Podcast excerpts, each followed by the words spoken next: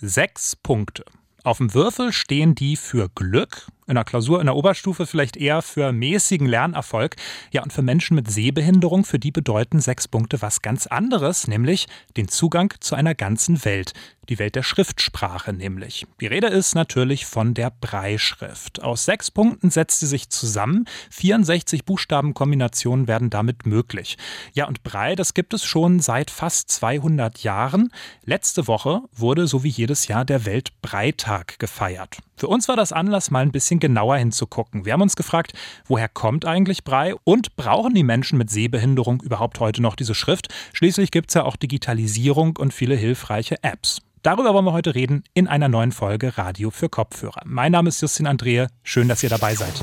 Mephisto 976, Radio für Kopfhörer. Weltweit sind über 38 Millionen Menschen blind. 150.000 Blinde gibt es in Deutschland. Dazu kommen noch 500.000 Sehbehinderte und die Tendenz ist steigend. Viele Menschen, die erblinden auch erst im Alter, was natürlich die Umstellung auf ein Leben ohne Augenlicht noch mal schwieriger macht. Damit diesen Menschen der Alltag erleichtert wird, gibt es eben die Blindenschrift, auch Breischrift genannt. Und zum Anlass vom Weltbreitag am 4. Januar, da erscheinen immer wieder Informationen zur Schrift selber und auch ihrem Erfinder. Bei mir im Studio, da ist jetzt meine Mephisto 976 Kollegin Anne Römer. Sie hat sich mal ein bisschen genauer beschäftigt mit dieser bekannten und ja, irgendwie halt doch auch unbekannten Schrift. Hi Anne. Hi. Vielleicht zu Beginn mal die offensichtlichste Frage. Brei. Äh, das klingt ja irgendwie gerade im Deutschen ein bisschen äh, komisch. Kannst du uns vielleicht mal aufklären, wo kommt dieser Name eigentlich her? Ja, die Brei-Schrift ist ganz simpel nach ihrem Erfinder Louis Brei benannt und der hat im 19. Jahrhundert in Frankreich gelebt. Dort ist er in bescheidenen Verhältnissen aufgewachsen und hat als kleiner Junge bei einer Verletzung am Auge sein Sehvermögen vollständig verloren. Viele Blinde waren zu der Zeit arbeitslos und um das zu verhindern, schickten ihn seine Eltern auf eine Blindenschule. Du hast mir jetzt im Vorgespräch schon erzählt, dass diese Blindenschulen zu der damaligen Zeit vor allen Dingen mündlich geprägt waren. Also es war im Grunde genommen gar nicht vorgesehen, vorgesehen, dass Blinde lernen zu lesen, aber Louis wollte dann eben seine eigene Schrift für Blinde entwickeln. Wie ist er denn eigentlich auf die Idee dazu gekommen? Ja, er hat sich eben als Junge, als kleines Kind schon mit vielen verschiedenen Methoden beschäftigt. Zum einen eine erhabene Schrift, das kann man sich ganz einfach vorstellen wie bei Grabsteinen oder Denkmälern, oder eben eine Symbolschrift aus geometrischen Lederfiguren. Und irgendwann ist er dann auf die Nachtschrift des Militärs gestoßen, durch die man eben mit Strich- und Punktcodes im Dunkeln lesen konnte. Als er 16 Jahre alt war, hat er diese Schrift dann vereinfacht und so sein Brei-Schriftsystem entwickelt. Erst zwei Jahre nach seinem Tod wurde diese auch offiziell durchgesetzt. Und 1878, also noch ein paar Jahre später, wurde sie zur offiziell internationalen Methode für Unterricht an Blindenschulen. Gut, genug Geschichte, würde ich sagen. Kommen wir vielleicht mal zur Funktionsweise und damit auch so ein bisschen zur Gegenwart von der Breitschrift. Ich hatte es ja zu Beginn des Podcasts schon angedeutet. Sechs Punkte gibt es da. Wie funktioniert das aber genau? Also im Prinzip ist es ganz einfach. Ich habe mich da mit Ronald Krause vom Deutschen Zentrum für barrierefreies Lesen unterhalten und er hat mir das so erklärt. Äh, Grundform, die kann man sich so vorstellen, auch in der Größe wie auf einem normalen Würfel die Würfel 6 und auf diese sechs möglichen Positionen hat er im Prinzip die einzelnen Zahlen und äh, Zeichen äh, verteilt, so dass äh, insgesamt 64 Kombinationen äh, möglich sind, mit denen eben äh, Schrift dargestellt werden kann. Also jetzt erstmal die normale Textschrift. Textschrift ist also das eine, aber es gibt natürlich noch viele andere Schriften. Auch dazu konnte mir Ronald Krause etwas sagen. Aber eben auch spezielle Anwendungen, wie zum Beispiel äh, eine Preil-Notenschrift gibt es. Es gibt eine Spezialschrift für chemische Formeln, äh, für Stricken, für Schach. Zusammenfassend können Blinde also durch die Breitschrift mit ihren Fingern die Inhalte verstehen, die sehende Menschen sonst einfach lesen.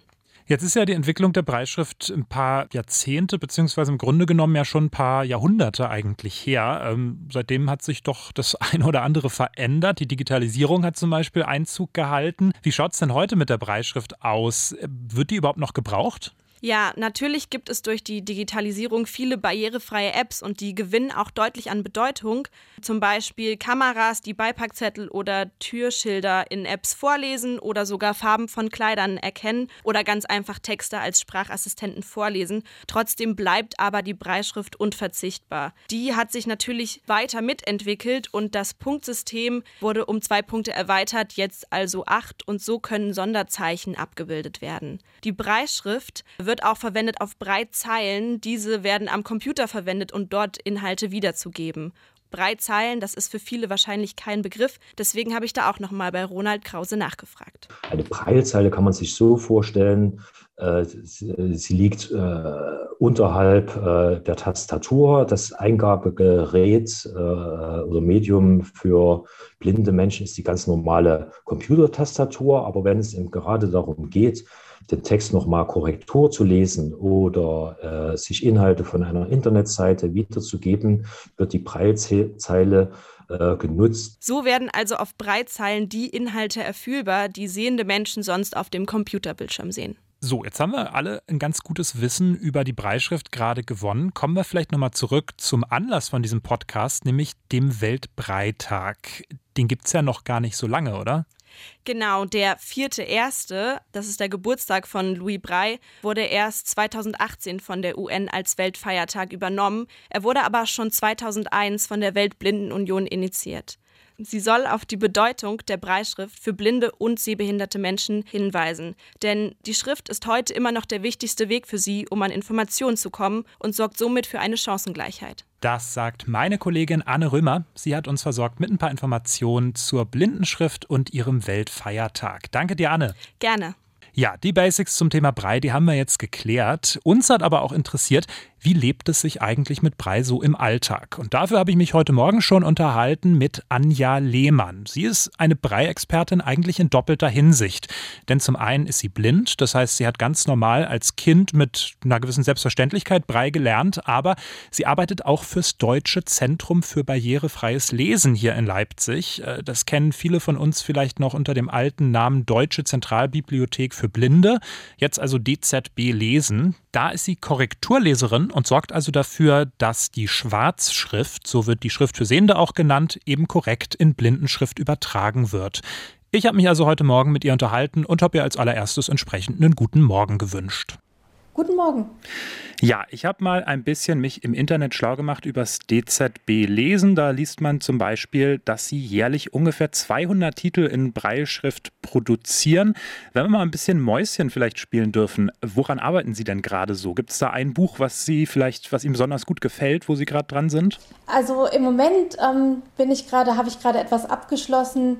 Äh, da habe ich aber nicht so viel davon mitbekommen, weil ich zwar Korrektur lese, aber ganz häufig ähm, lesen wir nicht alles Korrektur. Das war dann also ein Thriller und da habe ich nur in Ausschnitten lesen dürfen. Mhm. Haben Sie irgendwie Lieblingsgenres, wo Sie besonders gern dran arbeiten?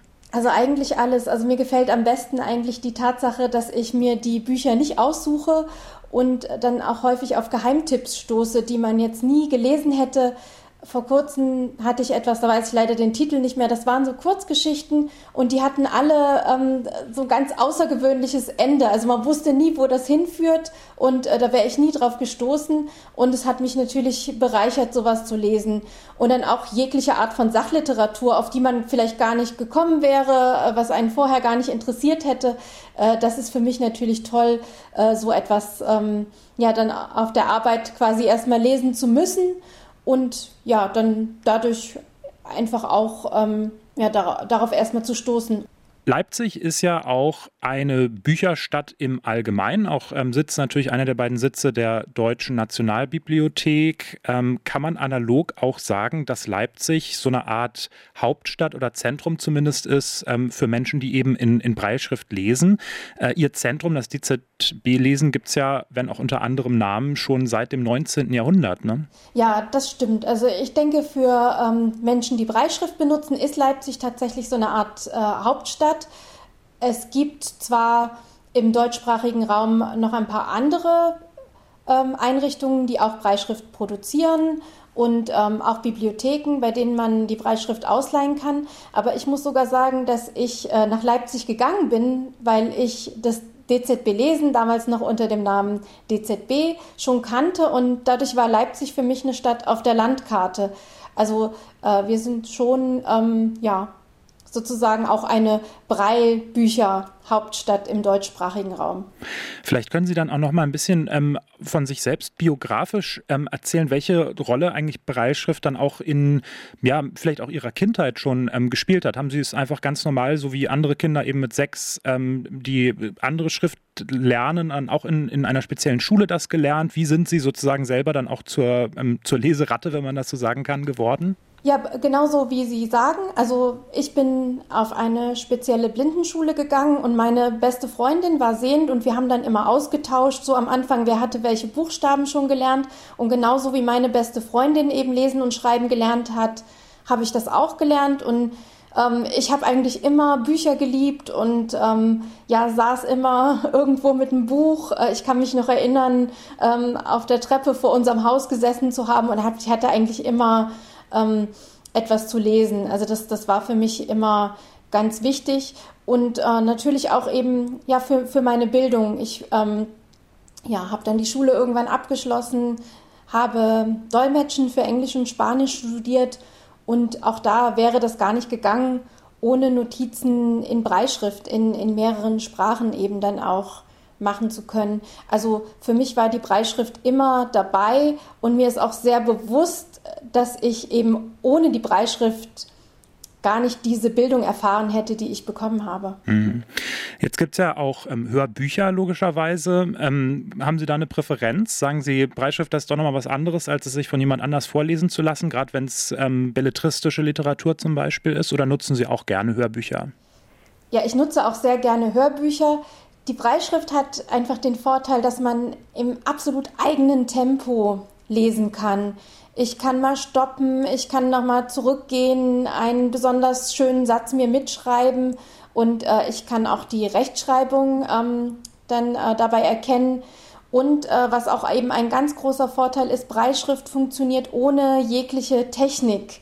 Also ich habe auch schon als Kind ähm, ja das genossen, dass man einfach im Dunkeln lesen kann, ohne irgendetwas zu brauchen. Und äh, das alles äh, haben Hörbücher natürlich nicht. Aber ich liebe Hörbücher. Ich höre sehr gerne während der Hausarbeit ähm, oder wenn ich unterwegs bin, Hörbücher. Also ähm, ich finde wichtig, dass es beides gibt. Und also für mich sollte es auch immer beides geben. Und äh, das sollte keine Konkurrenz sein. Aber ich glaube, ohne Breitschrift würde ich wirklich nicht sein wollen. Jetzt haben Sie gerade die Technik schon ähm, angesprochen. Wir haben ähm, in unserer Sendung auch vorher schon ein Gespräch gehabt, in dem wir so ein bisschen über die digitalen Möglichkeiten ähm, gesprochen haben, die sich ja jetzt auch ergeben. Also spezielle Vorlese-Apps beispielsweise. Ähm, was davon nutzen Sie in Ihrem Alltag? Was hilft Ihnen besonders in Ihrem Alltag vielleicht auch? Also für mich ist das Smartphone auch natürlich unheimlich wichtig, aber auch da kann man äh, Breitschrift äh, mit dazu nutzen. Also man kann in Breitschrift eingeben, entweder auf dem Smartphone selber oder auf einem speziellen Zusatzgerät. Äh, das macht dann jeder so ein bisschen unterschiedlich. Also für mich ist das eben auch wichtig und dann kann ich eben auch den Bildschirminhalt sowohl am Computer als auch am Smartphone unmittelbar äh, in, in Breitschrift übertragen lassen und kann dann eben auch selber mitlesen. Aber ansonsten ähm, natürlich, also ich ähm, nutze die verschiedensten Apps, eben auch Spezial-Apps. Also was ich ganz toll finde, ist eine App, mit der ich eben alles Mögliche einscannen kann. Man könnte auch Dinge suchen, sozusagen, die runtergefallen sind. Oder ich kann meine Post einscannen. Ich weiß dann sofort, ähm, äh, was, da, ähm, was das ist oder für wen das ist. Und ähm, ich finde es auch ganz toll, ähm, ja, Farben von Kleidung ähm, damit erkennen zu können. Und dann habe ich auch schon mal äh, so verschiedene Drogerieprodukte gehabt und konnte die nicht mehr unterscheiden. Und äh, da ist natürlich auch super, dass man da einfach das Smartphone zückt und nicht davon abhängig ist mehr, äh, dass ähm, ja, jemand kommt und dann beim Sortieren hilft. Also das ist alles ganz hilfreich. Und ähm, also ich nutze eine Mischung aus Sprachausgabe, quasi Vorlesen, und äh, Breitschrift. Jetzt würde mich abschließend nochmal interessieren, was so den Alltag explizit in Leipzig angeht. Wir haben schon gesagt, Leipzig ist irgendwie ein Zentrum für Menschen mit Sehbehinderung. Trotzdem gibt es vielleicht Stellen, wo Sie das Gefühl haben, Leipzig ist eben noch nicht barrierefrei genug. Da könnte man noch was tun. Also ich denke, man kann natürlich immer überall noch mehr machen. Ich finde ähm, an Leipzig toll, dass es so viel Bemühen gibt. Also an allen möglichen Stellen. Es gibt in der Stadt, auf dem Bahnhof, in öffentlichen Gebäuden, äh, spezielle Leitsysteme. Sehr viele unserer Museen bemühen sich und haben spezielle Angebote. Dazu gehört auch eben Breitschrift. Also ich finde, man kann natürlich immer noch mehr machen und ich finde das eigentlich toll, wenn es so weitergeht, wenn jeder einfach bei sich guckt, was könnten wir noch machen, ähm, wie könnte man es sinnvoll machen und vor allem finde ich eben da sehr gut und wichtig, die Zusammenarbeit. Also man hat das DZB lesen ähm, mit vielen Experten und ähm, man hat auch die Selbsthilfe. Und ich finde das eben immer ganz wichtig, dass man, ähm, wenn, wenn man sich überlegt, wir könnten hier bei uns vielleicht noch mehr machen oder wir könnten das mal überprüfen lassen, ob wir barrierefrei genug sind, dass man auch immer mit den entsprechend betroffenen Personen und mit den Experten zusammenarbeitet und äh, es kann immer, also man wird immer irgendetwas finden, ähm, was man noch machen könnte. Aber ich finde, Leipzig hat wirklich etwas Besonderes, dass es da einfach so viel Verständnis, Bemühen und Interesse für das Thema auch gibt. Das sagt Anja Lehmann vom DZB Lesen. Ganz herzlichen Dank, Frau Lehmann. Danke auch. Und damit sind wir auch schon wieder am Ende von dieser Folge Radio für Kopfhörer. Ich weiß nicht, wie es euch geht. Ich muss sagen, ich habe eine ganze Menge gelernt. Ich wohne schon seit sieben Jahren hier in Leipzig, aber ich hatte gar nicht so richtig auf dem Schirm, dass Leipzig dann doch so eine große Rolle für blinde Menschen eigentlich ja deutschlandweit spielt. Ich bedanke mich an dieser Stelle ganz herzlich und zwar bei Sonja Garan und bei Anne Römer. Die waren als Redakteurinnen an dieser Folge beteiligt. Wenn ihr nicht genug von Mephisto 97.6 bekommen könnt, dann checkt gerne auch mal unsere anderen Podcasts aus.